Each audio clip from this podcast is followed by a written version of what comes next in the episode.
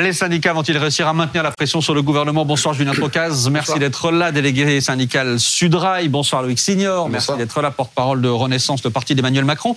Julien Trocaz, juste une chose, on l'a vu, transport, école, ça va être fortement perturbé. Mais à chaque fois, quand on regarde dans le détail ce soir, euh, les taux de grévistes prévus par les syndicats sont systématiquement un peu en dessous de ce qui avait euh, eu lieu le, 19 de janvier dernier. Est-ce que ça, ça vous inquiète, ça vous inquiète pardon, ce soir? Est-ce qu'il y a une petite alerte pour vous qui clignote? Non, non, ça ne nous inquiète pas du tout. Euh, alors, on attendra demain à voir les taux de grévistes.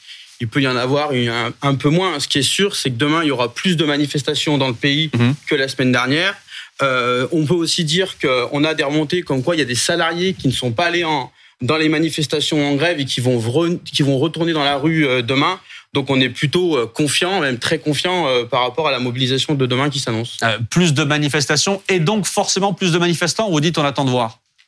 Bah, s'il y a, enfin, normalement, s'il y a plus de, de manifestations, il y aura plus de manifestants.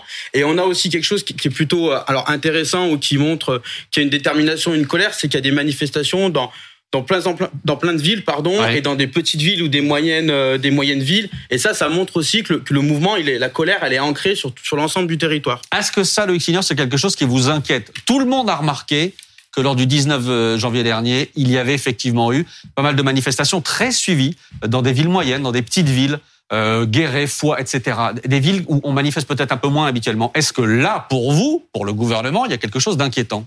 Je crois que c'est pas inquiétant et c'est pas non plus une nouveauté. C'est ce qu'on a vu la France euh, périphérique, la France mmh. périurbaine, la France des pavillons, comme le disent certains euh, commentateurs, qui euh, se manifestent et qui manifestent une inquiétude, un sentiment qu'on a vu à travers le mouvement des, gilets jaunes il y a quelques années. Ce sentiment, ce serait naïf de croire qu'il a été totalement refermé. Ce sentiment d'injustice, de mmh. déclassement, d'éloignement par rapport à ce qui peut être mis en place dans les grandes métropoles. Donc c'est pas une nouveauté. On le mmh. regarde attentivement. Il y a plein de choses qui ont été mises en place à destination des populations les plus rurales. Là, il y a une cristallisation de la colère sur une mesure, on le sait, qui est impopulaire. Mais c'est pas pour autant qu'on va. Enfin, pardon, mais quand, on fait la liste des mots que vous avez employés ce soir, injustice, euh, etc. C'est des sentiments. C'est des sentiments. C'est comme le sentiment d'insécurité. Ça ne veut pas dire qu'il y a de l'insécurité. Ça veut dire qu'il faut combattre ces sentiments avec mmh. euh, des mesures concrètes et un accompagnement. Il y a des sentiments d'injustice. Mmh. Les Gilets jaunes nous l'ont montré. Nous avons à l'époque euh, donné, je crois, en tout cas, satisfaction à certaines personnalité de ce mouvement mmh. avec des actions concrètes. C'est ce qu'il faut faire à la fois sur la réforme des retraites, mais pas seulement. J'allais dire sur le travail. Mmh. Il faut donner confiance aujourd'hui aux Français sur leur relation au travail. Il y aura un texte qui suivra euh, la réforme des retraites qui se mmh. concentrera justement sur le travail et sur le plein emploi qui est l'objectif Pour l'instant, sur la réforme du, gouvernement. Je suis un peu surpris par le fait que vous disiez que il s'agit de la France des pavillons et la France des gilets jaunes. Je, reprends les qualificatifs de certains observateurs, je pense notamment à Jérôme Fourquet, qui parle de cette France des pavillons, cette France périurbaine, cette France périphérique. Dans la Après, France on peut les appeler comme on veut. Non, non, mais euh, il s'agit d'employer la bonne expression, monsieur. En l'occurrence, la France des villes moyennes, qu'on avait vu moins mobiliser jusqu'à présent et qu'on a vu apparaître beaucoup plus euh, depuis la semaine dernière, c'est un fait nouveau sur lequel nous, Libération, on a choisi d'aller voir euh, sur le terrain ce qu'il en est. Et vous ne ce sont aussi les gens des centres-villes, ce ne sont pas que les gens des pavillons, ce sont de véritables villes moyennes qu'on n'avait pas vu apparaître dans la mobilisation, qui apparaissent aujourd'hui et qui font que le chiffre de la semaine dernière est prévisible demain de manifestants risque d'être important quand on va encore plus, un peu plus finement sur la carte de France, ce qui est frappant, c'est qu'effectivement, il y a toutes ces villes moyennes où il y a eu beaucoup de mobilisation. Mais il y en a eu d'autres où il n'y en a pas eu, ou pas une mobilisation exceptionnelle. Et en réalité, les départements où le RN est fort et haut sont des départements où il y a eu moins de monde dans la rue par rapport à d'autres départements, par exemple de l'Ouest ou du Sud-Ouest. Mmh. Et donc là, il y a peut-être une question plus large sur est-ce que pour une partie de la France qui est opposée à cette réforme des retraites, le débouché dans la rue n'est pas un débouché euh, utile, nécessaire, et au fond euh, est presque, est presque, au fond, au fond c'est une forme de désespoir peut-être de gens qui pensent que même manifester ne sert plus à rien. Mais pardon, bah, je reviens sur ce que disait euh, Franck Boisis à l'instant, Loïc Signor. Vous avez, d'une certaine manière, réalisé cet exploit-là de mettre aussi cette France-là dans la rue.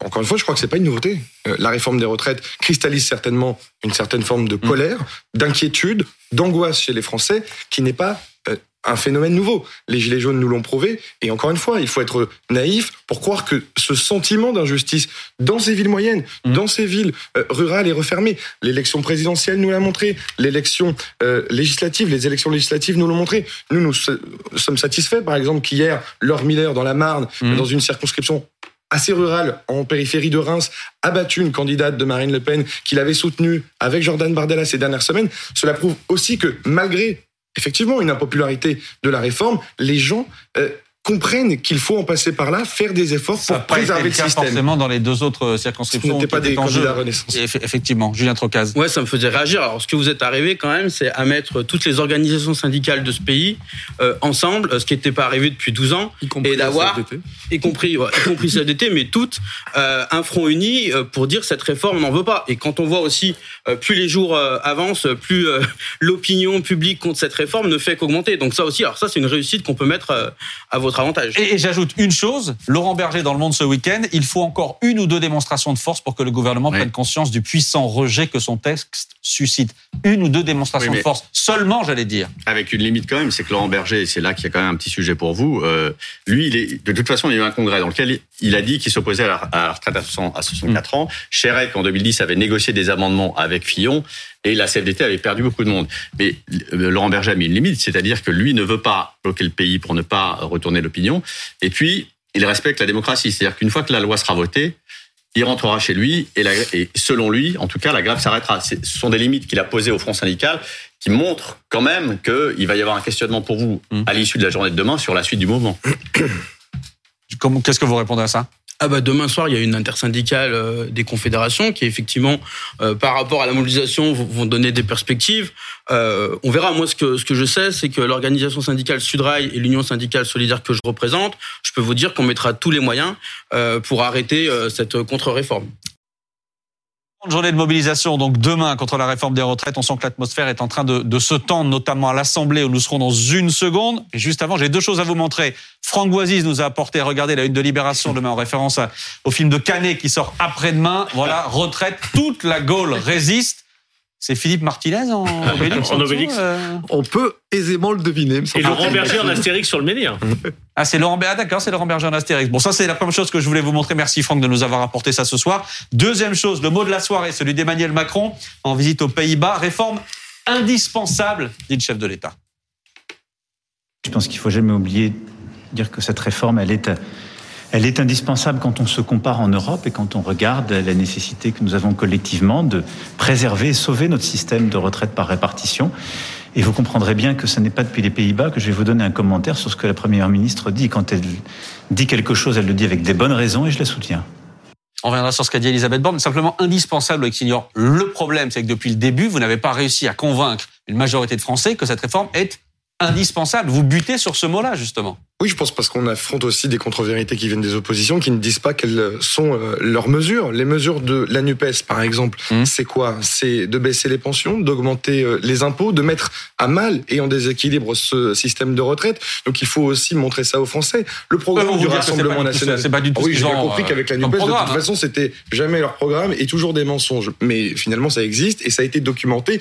il y a des études de fait sur les programmes mmh. des oppositions. Sauf qu'ils préfèrent nous attaquer, évidemment, sur l'âge, l'âge qui est euh, la mesure qui ne bougera pas, la première ministre l'a dit, le président de la République vient de le redire, mmh. tout en omettant tout l'accompagnement de justice sociale qui est fait. La retraite minimale, plus personne n'en parle, ça arrange bien les oppositions. Aujourd'hui, vous avez des retraités qui ont des petites pensions qui sont à moins de 1000 euros. Mmh. Aujourd'hui, ou plutôt demain si la réforme est votée, on passera à 1200 euros de retraite minimale. C'est une avancée sociale. Prenez par exemple les euh, dispositifs carrière longue dont on parle beaucoup en ce moment avec euh, ce hiatus entre 43 et 44 euh, mmh. annuités. Avant 2003, il faut se souvenir que la retraite était à 60 ans, mais on était à 37,5 d'annuité, 37 années d'annuité.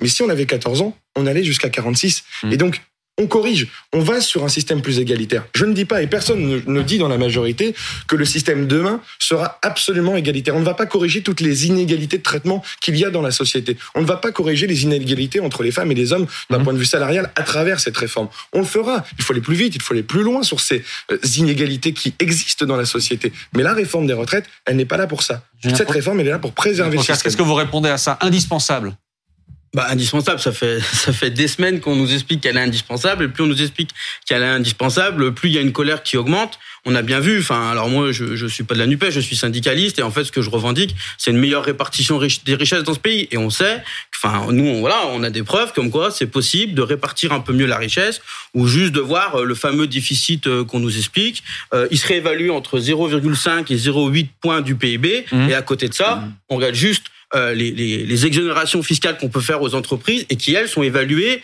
à 6,2% euh, du PIB. Donc je, je, dis, je, dis, deux juste choses. si je peux finir, moi oui, je non, mais... juste là et juste je me permets mmh. euh, en arrivant là, j'ai entendu le président de la République qui, qui parlait même au niveau de l'Europe, il fallait moi je l'invite juste euh, la France, on est le leader européen des accidents mortels en Europe on est le libre des accidents au mortels travail. au travail, au travail, pardon, oui, au travail. Au travail. Et, et, juste en venant là, j'ai appris, on a appris qu'un qu travailleur du rail est mort au travail et toutes les semaines, on a des, des salariés qui meurent au travail. Donc, je voulais juste vous faire ça puisque c'était nécessaire au niveau de l'Europe, mettre ça aussi quand on parle de pénibilité ou de travail. Loïc.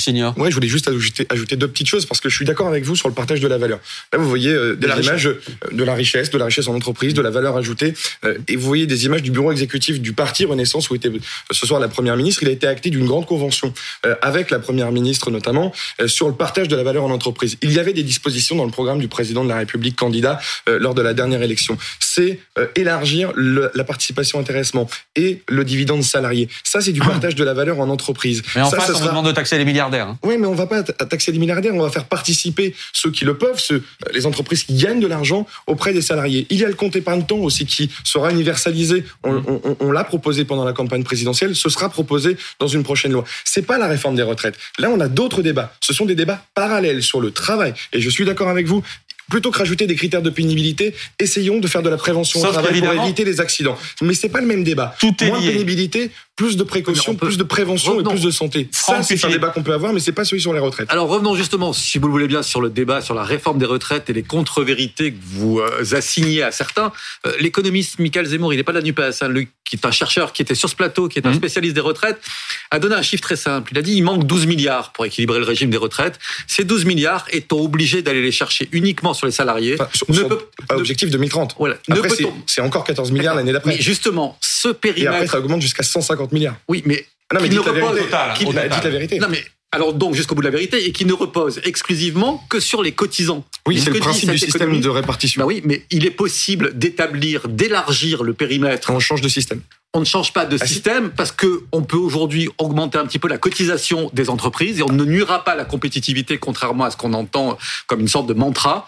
Euh, on peut Les chiffres le prouvent, c'est-à-dire que quand on a Bah, les fait ces prouvent, mesures économiques et sociales, CVAE. nous avons, nous avons cette semaine passé le cap de moins de 3 millions de chômeurs en France. C'est du jamais vu depuis 2011. Vous pouvez me dire qu'on va rajouter des taxes, mais, des mais cotisations. Ne, ne faites pas de corrélation entre les deux. Ah bah si, simplement. je fais une corrélation vous parce que c'est l'application de ce programme L'impôt sur les économique sociétés. qui fait baisser le chômage, Cher monsieur, qui fait de la France la championne d'Europe d'attractivité en France, euh, en Europe. Donc, je veux dire, La il y a France des, ne il y a sera des pas moins attractive avec tangibles. un point de cotisation Mais en qu'en plus. savez-vous L'impôt sur les sociétés est L'inverse tombé nous a à un niveau Ah, historiquement bas. Attendez, attendez, attendez.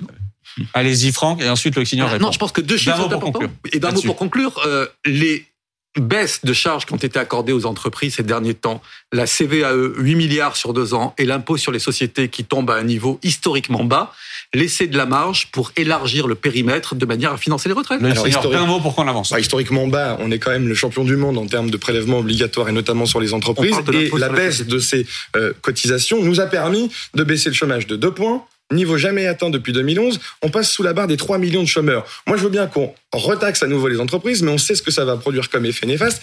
Et en plus, on sort du système par répartition. Le système que nous voulons préserver, c'est un système de solidarité intergénérationnelle où les actifs payent pour les retraités. Et donc, ce ne sont pas les entreprises, les milliardaires ou que sais-je, qui payent pour les retraites. C'est simple. Il faut que le système des retraites soit préservé tel qu'il est, tel qu'il a été voulu par le CNR en 1945. C'est ça que nous disons aujourd'hui. Il faut préserver ce système coûte que coûte. C'est un trésor français. Sinon, vous allez sur un système suédois. On va faire un âge et de la capitalisation. Je suis pas sûr que les Français soient d'accord. Dans une seconde, le bordel de Gérald Darmanin. Teasing.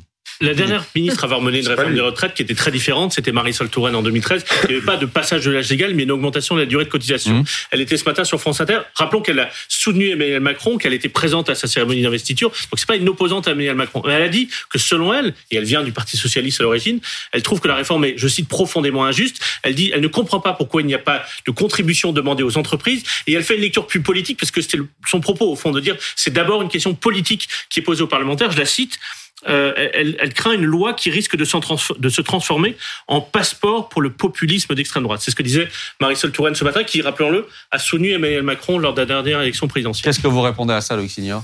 Je réponds qu'elle se trompe. Je réponds qu'elle aurait mieux fait, à mon avis, de défendre sa réforme telle qu'elle avait été présentée euh, lorsqu'elle était euh, au pouvoir, Mhm. parce que c'est quand même la Elle réforme. elle était passée, hein. La réforme. Non, mais défendre aujourd'hui ce qu'elle a fait Ah oui. hier. C'est-à-dire qu'on a l'impression qu'elle tire finalement le trait sur sa réforme. Non, dont, dont- non, dont mais- on accélère simplement Non, parce le que dans, dans sa réforme, il y avait une contribution des entreprises. Une contribution des entreprises qui finalement, à l'époque, Philippe Corbet, vous ne me corrigerez sans doute pas, euh, n'a pas produit les effets sur l'emploi promis par le président Hollande. Non, mais ça a permis de, de, de, de, ra- de ramener du financement, je crois, autour de 20 le milliards au système de, Macron, je par a été, d'une certaine manière, empêché de concourir à sa réélection à cause de cette promesse non tenue euh, de faire chuter la courbe du chômage. Donc, il fallait, Oui, c'est euh, pas il le fallait, même sujet. Bah, c'est pas le même sujet. Euh, Si on taxe les entreprises, moi, Mm. je suis ouvert à toutes les propositions, Ouais. mais taxer les entreprises, cela a montré quoi? Qu'on ne fait pas reculer le chômage, qu'on ne crée pas de la richesse et qu'on ne crée Mm. pas de l'emploi. Aujourd'hui, l'objectif du gouvernement, il est double préserver le système en place avec Mm. l'accélération de la réforme Touraine et l'objectif, c'est le plein emploi d'ici 2027. Aujourd'hui, on est en train d'y arriver. Pourquoi remettre, se remettre et remettre des bâtons dans les roues aux Français avec de nouvelles euh, taxations sur les entreprises, alors que finalement, nous sommes Alors, sur la bonne trajectoire? Pourquoi? Parce que dit Marisol Touraine, il y a un risque de victoire de Marine Le Pen. C'est ce qu'elle dit. Ah oui, donc, euh, On a entendu le tout on a entendu politique, Marine Le Pen. votre objectif ce soir. Il faut voir les moyens que vous mettez en place pour euh, atteindre cet objectif. Et parmi les moyens, il y a le fait de durcir le ton. On a vu euh, et entendu Elisabeth Borne ce week-end dire que sur le cœur de la réforme, il n'y avait plus rien de négociable. Les 64 ans, les 43 annités, c'était non négociable. Et puis, il y a ces mots de Gérald Darmanin euh, qui assume le fait de dire que la gauche voudrait bordéliser le pays d'une certaine manière. Écoutez le ministre de l'Intérieur. La bordélisation, comme vous l'avez évoqué, je pense qu'on la constate depuis ce matin malheureusement en commission à l'Assemblée nationale. Soit c'est un texte sur lequel il y a des améliorations à apporter quand on est parlementaire, et je l'ai été, euh, de faire euh, avancer euh, le texte pour protéger le mieux possible les Français selon ses opinions politiques, et c'est évidemment tout à fait acceptable. Soit c'est une obstruction systématique, déposer 7000 amendements évidemment sur un texte en commission, ce n'est pas raisonnable, et ça montre surtout qu'on n'a pas très envie Amandine Atalaya, pourquoi Gérald Darmanin emploie ce terme-là? Pourquoi est-ce que lui aussi rentre dans ce durcissement du ton? Pour diverses raisons. D'abord parce que ça détourne un peu l'attention au moment où les Français euh, ne cessaient de s'intéresser à l'injustice sur le de cette Mmh. réforme, au fait que les femmes étaient pénalisées. Euh, de quoi a-t-on parlé ce week-end Des propos de Gérald Darmanin? Et la semaine recommence comme ça. Donc ça, c'est un principe vieux comme la politique. Ensuite, parce que... oui, voilà, contre-feu. Ensuite, parce que Gérald Darmanin euh, essaie d'avance de renvoyer la droite, si jamais elle ne vote pas cette réforme, au fait qu'elle aussi appartiendra au camp des irresponsables, au camp du bordel, et que euh, finalement, si elle n'a pas de courage et si elle n'assume pas, elle fait partie de tous ces gens qui ne sont pas capables euh, de gouverner. Donc, il met un peu dans le même tas la droite et la gauche. Et puis, parce que Gérald Darmanin, il a toujours fait du, du binaire comme ça, le fameux gros rouge qui tâche, et que c'est pas la première fois qu'il emploie des propos qui sont très provocateurs. Vous vous souvenez de l'écoterrorisme? Euh, de ces manifestants, euh, voilà, qu'il qu'il qualifiait aussi euh, de d'irresponsables, en résumé. Donc, c'est une façon toujours assez binaire de, de présenter le, le débat et d'essayer de couper le pays en deux entre ceux qui sont euh, rationnels, un peu le camp de la raison, et euh, ceux qui voudraient euh, euh, comme le, le disait euh, par ailleurs Gérald Darmanin dans l'interview, avoir euh, le droit euh, à la paresse, euh, ne pas vouloir faire Le gauchisme, ne pas paresse travailler et bobo. suffisamment. Voilà, c'est un peu dommage d'en arriver à débattre de cette façon-là au lieu de s'intéresser à, à des mesures alternatives qui, par exemple, pourraient être discutées. Oui, ça, bah, ça rappelle aussi une, une forme de, de politique à la Nicolas Sarkozy. C'est-à-dire Mm. que Nicolas Sarkozy clivait systématiquement pour à la fois cristalliser son camp et rassembler son camp et une partie de, de son camp et de la droite notamment qui effectivement était plutôt favorable à une sorte d'opposition entre le monde du travail et ceux qui étaient euh, considérés comme, comme des fainéants d'une certaine façon. Euh, il est exactement dans les pas de Nicolas Sarkozy en voulant cliver et cristalliser son camp et rassembler son camp. En gros, choisissez. En même temps, c'est un constat parce qu'il y avait aussi le même jour dans un autre journal, l'interview de Bruno Le Maire, c'est aussi le constat du numéro 2 et du numéro 3 du gouvernement qui viennent un petit peu, qui montent au filet pour, pour un peu sonner la fin de la récréation. Ils constatent que les arguments employés depuis la présentation de la réforme il y a deux semaines et demie ont totalement échoué, Mm. que la question de la juste, de- d'une réforme juste, entre guillemets, et porteuse de progrès, non seulement a pas été très convaincant et a même été globalement inefficace et a fait monter une forme de contestation autour de la question de la justice. Et eux essayent de, comme, comme disait Amandine, détourner l'attention, revenir à faire de la politique. Et là, ils, ils vont sur un sujet qui est sujet du travail, qui est sujet du mérite et qui est un sujet plus classique de droite, pour simplifier. D'une certaine manière, c'est, ils essaient de, de venir à la rescousse d'une réforme qui est mal embarquée. Et, et ils montrent aussi à quel point ils pèsent euh, dans l'architecture politique de la majorité. Julien Trocaz.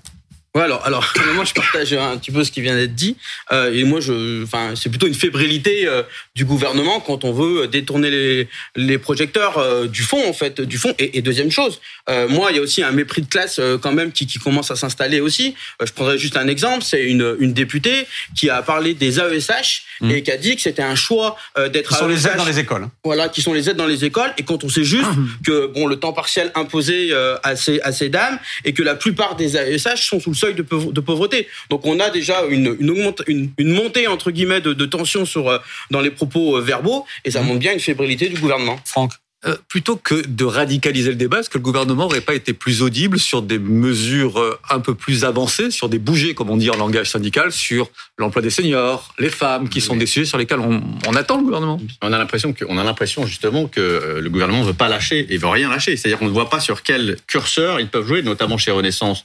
Vous avez des députés, par exemple, qui réclament que on, on passe à, on laisse les 43 annuités pour tout le monde. Il y en a 13, je crois, qui demandent ça. Mmh. Vous avez des députés qui demandent effectivement qu'on on, on exonère on défalque des trimestres pour les femmes qui ont eu des enfants et pour qu'elles puissent partir à la retraite à 64 ans. Mais à chaque fois, on leur dit c'est trop cher, c'est 2 milliards, c'est 10 milliards. Donc même dans la majorité, c'est un peu le bordel. Et on a le sentiment d'une certaine façon que sur rien, sur rien, le gouvernement ne lâchera rien. Loïc Seigneur. Ne radicalise pas le débat. Non, mais c'est pas le bordel. Ah ça, ça, ça, vient, ça vient la pagaille. non, c'est pas la pagaille. Il y a un équilibre à respecter. Ensuite, il y a des, des améliorations à trouver. Euh, ça fait 24 euh, heures que le texte est arrivé en, en commission. Il arrivera dans l'hémicycle dans une semaine. Le temps est long. C'est simplement l'idée, je crois, de l'exécutif qui est assez simple, et que je peux résumer en un, en, en un mot. C'est le Parlement qui a aujourd'hui voix au chapitre. Ce n'est pas la rue. Ce n'est pas la rue qui va faire les améliorations du texte. Donc quoi qu'il se passe demain, la rue, elle va, retirer elle va permettre de retirer Nous le verrons, de loi la rue. pas faire de politique fiction ni de prophétie autoréalisatrice dans un sens comme dans un autre. Simplement, la Constitution veut que les parlementaires votent la loi et les parlementaires sont consultés depuis ce matin et mmh. auront 20 jours à partir de lundi prochain pour euh, faire l'examen du texte en séance. Puis ce seront non, les 20 les jours sénateurs. Commencé, les 20 jours ont commencé. Ensuite, ce sera au Sénat et les deux mmh. se retrouveront. Mais c'est ce que veut Mais la Constitution. justement. Alors, point d'amélioration, au 13 Renaissance qui disent on veut 43 annuités pour tout le monde, y compris pour ceux qui ont travaillé. Je ne vais évidemment pas vous donner euh, quelle amélioration sera euh, euh, trouvée au Parlement sur un bout de table à 22h sur BFM TV. Parce le qu'il parti, y en aura. Parce le qu'il y en parti, aura, donc. le parti, mais le président de la République lui-même a dit que ce texte était aménageable. Donc oui, il y aura des améliorations. Quelles seront-elles Toujours des améliorations dans l'objectif initial du texte, préserver l'équilibre du système. Le parti Renaissance va faire des propositions dès demain sur les seniors Mmh. pour rendre peut-être plus contraignant l'index sur les seniors, pour les euh, carrières, euh, les rendre progressives à la fin, c'est-à-dire euh, éteindre progressivement les droits à la retraite, euh, les droits au travail pour arriver plutôt au droit à la retraite. C'est un cumul emploi-retraite. C'est des, idées qui ont été poussées par d'autres que nous re- que nous Mmh. reprenons nous au niveau du parti. C'est quoi C'est un travers- bonus-malus? Parce qu'il y, a des- il y a un amendement modem sur un bonus-malus pour les seniors. Je dis pas que c'est un bonus malus, c'est un, un dispositif que nous expliquerons euh, demain. Je ne dis pas qu'il sera forcément. Attendez, qu'est-ce que ça veut dire bonus-malus pour les seniors? L'idée, expliquer. c'est poussé par le modem, donc qui est un parti de la majorité, c'est d'établir une forme de, bonus-malus sur l'index des seniors, un bonus pour les entreprises qui garderaient leurs seniors, Mmh. un malus, donc une sanction financière pour celles qui s'en Mais là, débarrassent. on est dans le plus contraignant. C'est-à-dire, est-ce est- que, vous, que voulez quelque chose de plus contraignant? C'est un En fait, je important. voulais juste finir l'explication. Allez-y, c'est- allez-y, mais c'est on a l'explication, là, on a Non, mais l'explication. Ce que je voulais vous dire, c'est qu'il y a des améliorations, il y a des marges de manœuvre. Mais encore une fois, il y a un débat qui est souvent parallèle à la réforme des retraites sur notre relation euh, au travail. Est-ce que ces améliorations seront reprises par le gouvernement ou les parlementaires dans le cadre de ce texte ou d'un autre texte? C'est la question que nous devons nous poser. Parce qu'aujourd'hui, il y a l'équilibre à, à- à trouver, à préserver sur le système. Et donc, il y a des améliorations à trouver et il y a aussi des pistes de réflexion pour d'autres débats. Une chose sur Gérald. Darmanin, à ma droite, on parlait de mépris de classe et de gros rouge qui tâche. Non, euh, je crois que Gérald Darmanin parle vrai. Il parle comme euh, les Français. Qui Gérald Darmanin, il a été élu hier à la tête de sa fédération Renaissance euh, chez lui dans le Nord. Il, est au contact des habitants de Tourcoing. Il est au contact des Français à travers ses déplacements. Et je crois qu'il parle comme les Français Mais parlent. vous avez trouvé vous avez il y a, eu des, des discussions en commission, etc. Il y a des discussions en commission. vous- Vous trouvez que l'opposition a vous- bordélisé la vous- chose? Et vous trouvez que quand Marine Tondelier dit qu'elle va transformer l'Assemblée nationale en ZAD, c'est responsable et c'est pas du gros rouge ou du gros vert qui tâche? Si, Moi, mais je trouve que si. Vous l'avez dit aussi. Bon, c'est de bonne guerre, c'est de la politique, on va pas réinventer l'histoire. Euh, Gérald Darmanin répond aux oppositions sur le terrain qu'ils mmh. ont euh, eux-mêmes participé à amener. Quand Jean-Luc Mélenchon dit que aujourd'hui c'était immoral en France d'être millionnaire alors qu'il fait partie d'un pour cent les plus riches, pardon, mais là aussi c'est du gros rouge qui tâche auquel personne ne croit. C'est la politique, c'est de bonne guerre, c'est comme ça. Mais je crois que Gérald Darmanin, quand il dit ça, il parle vrai. Et l'opposition répond aussi ce soir quand Gérald Darmanin parle du gauchisme, paresse et bobo. Euh, voilà ce que lui répond Alexis Corbière. Beaucoup de collègues évoquent le fait que la famille politique dont je fais partie aurait insufflé une espèce de culture de la paresse lorsque le Front populaire a mis en place un sous-secrétariat au loisir incarné par Léo Lagrange. L'extrême droite, Action française, a mené une campagne de calomnie qui le considérait comme le ministre de la paresse. Quand en 1940, le maréchal Pétain a été institué des pleins pouvoirs, il a considéré les responsables de la défaite, le gouvernement de Front Populaire et la gauche, parce qu'elle avait insufflé dans le pays, je le cite, un esprit de jouissance. Donc j'aimerais qu'arrête ce vocabulaire qui a servi au pire moment de notre histoire de la République et qui constitue un ensemble de stupidités. Un vocabulaire d'extrême droite. Non, mais je veux pas répondre aux attaques euh, d'Alexis Corbière comparer Gérald Darmanin à, à Pétain, ça n'a aucun sens, ça n'a aucun euh, fondement et je crois que ça n'a aucun, euh, ça n'amène aucun commentaire de ma part. Mais ça montre à quel point les choses sont en train de se durcir. Je parlais de mur contre mur, bloc contre bloc. Oui, mais ça c'est pas, nouveau. C'est pas nouveau. Euh, que la Nupes euh, nous affronte violemment et que nous lui répondons sur son terrain. voilà, c'est de la politique entre la Nupes et, et Renaissance. je crois qu'il n'y a pas grand chose en commun, en tout cas avec la partie France Insoumise que représente Monsieur Corbière. Voilà. C'est pas pour défendre Gérard Darmanin, mais l'argument qu'il porte dans cette, je parle pas de l'expression bordélisation, mais l'argument qu'il porte, c'est au fond, il va falloir qu'on travaille plus. C'est un choix de société travailler davantage. C'est l'argument qu'avait utilisé le candidat Macron. Je ne dis pas qu'il a été élu uniquement pour la réforme des retraites, mais c'était dans son programme avec cet argument-là. Et c'est étonnant de voir que quand la, réforme a été présentée il y a maintenant presque trois semaines, ça fera trois semaines demain, ça n'est pas avec cet argument-là qu'elle a été présentée aux Français. Ça a été l'argument de la justice, du progrès, et au fond, ça a nourri, et ça, ça existait déjà, mais ça a nourri une confusion dans l'esprit des Français sur pourquoi faut-il faire cette réforme. Là, d'une certaine manière, Gérard Darmanin recycle l'argument qui était l'argument d'Emmanuel Macron pendant la campagne présidentielle. On est d'accord, on n'est pas d'accord, mais c'est plus simple et plus compréhensible et plus lisible pour les Français. Sauf, que les Français ont changé aussi, c'est-à-dire que le travail, la valeur travail que Nicolas Sarkozy brandissait en son temps, aujourd'hui est moins partagé par les Français. il y a aussi un décalage dans, dans, dans oui, mais au moins c'est l'argument politique. Il y, a, il y a aussi un décalage, notamment chez vous, sur cette idée que le travail est, la, est la mère de toutes les vertus. Mmh. Et c'est aujourd'hui un sentiment qui n'est pas partagé par tous les Français. Et donc, cet argument-là. Ça n'était pas en 2007, hein, cet, cet argument-là, il entre un peu plus avec le travailler plus pour gagner plus. C'était quelque chose qui, faisait, qui, qui avait fonctionné. C'est là le travail au sens effectivement. Vous êtes à des Français qui, qui, qui n'ont plus cette valeur travail chevillée au cœur. C'est pas le travail au, sens de Nicolas Sarkozy. Il faut absolument travailler pour euh,